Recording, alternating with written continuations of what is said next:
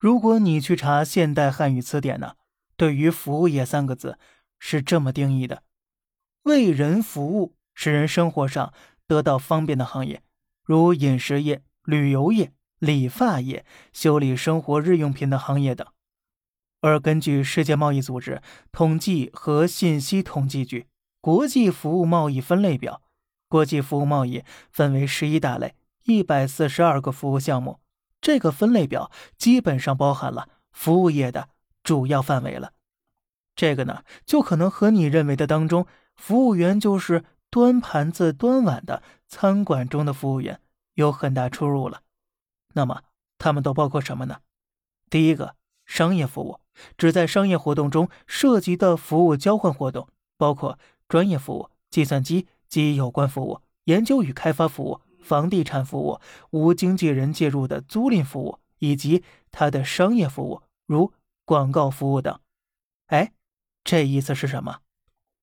这个意思就是呢，我们经常用的某宝、某东，还有某多多，以及在你租房买房时找到的中介。比如链某某，哎，他们都属于这一类了。第二个，通讯服务包括邮政服务、快件服务、电讯服务、视听服务。什么意思？咱们平常用的快递了，还有运营商，三大运营商，它都属于这一类。第三个，建筑及有关工程服务，包括建筑物的一般建筑工作、安装与装配工作、建筑物的完善。与装饰工作等，这个呢，在我们装修时找到的一些服务商、承包商等等，都属于这一类。那么工对工方面呢，就是一些承接建筑工程的公司，都属于这一类。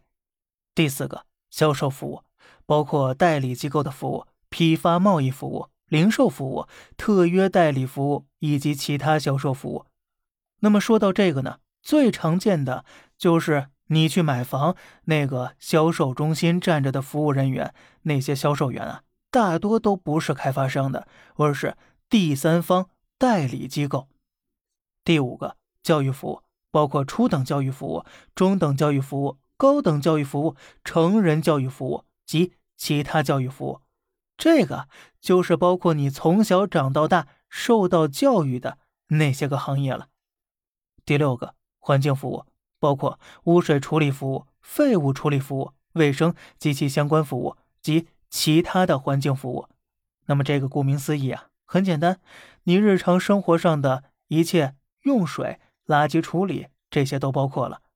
第七个，金融服务包括保险及与保险有关的服务、银行及其他金融服务。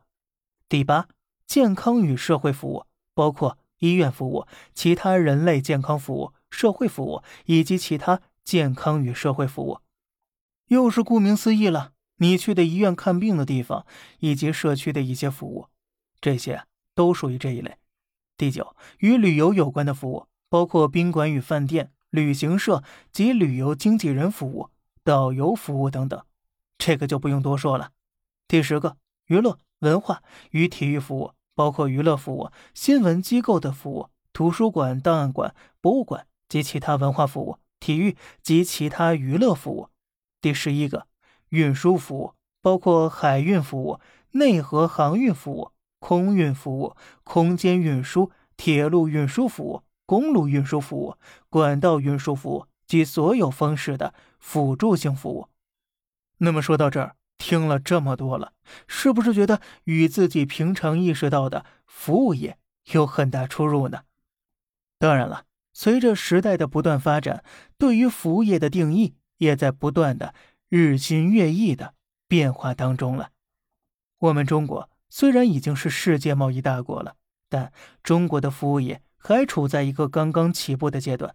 和发达国家相比，中国的服务业的各种规章制度尚不够完善，体系也不够健全。